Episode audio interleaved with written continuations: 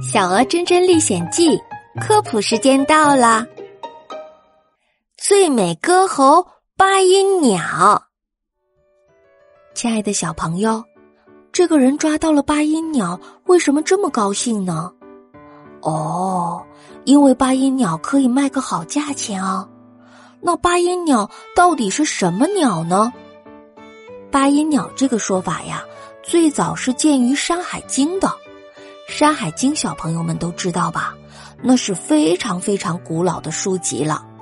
八音鸟又被称作山月鸟，在《山海经》当中呢，认为它的歌喉啊是百鸟之魁，也就是百鸟当中最好的。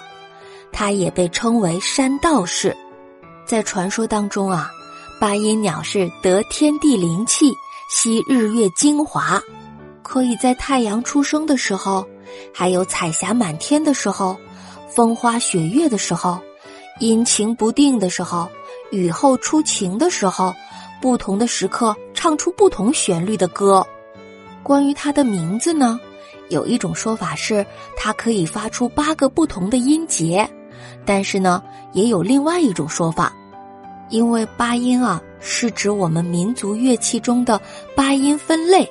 就是根据制作的材料不同，把乐器分为金、石、丝、竹、土、木、革、刨八类，所以呢，八音也指代了音乐。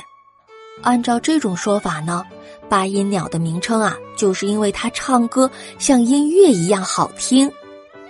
那八音鸟对应的是今天的哪一种鸟呢？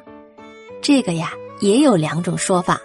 其中一种认为呢，这个八音鸟啊就是棕噪眉，这是一种鸟。但是呢，还有另外一种说法认为，这个八音鸟啊实际上包括了三种鸟。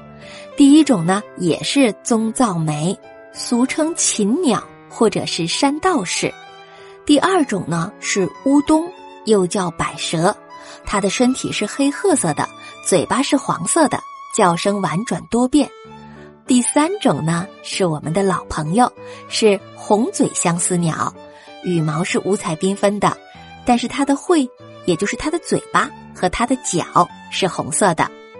据说啊，黄山上的八音鸟唱歌是最好听的，正是因为他们唱歌好听，所以呢，也被很多坏人给盯上了。快让我们进入下一集的故事吧，看看珍珍他们能不能顺利的救出八音鸟妈妈。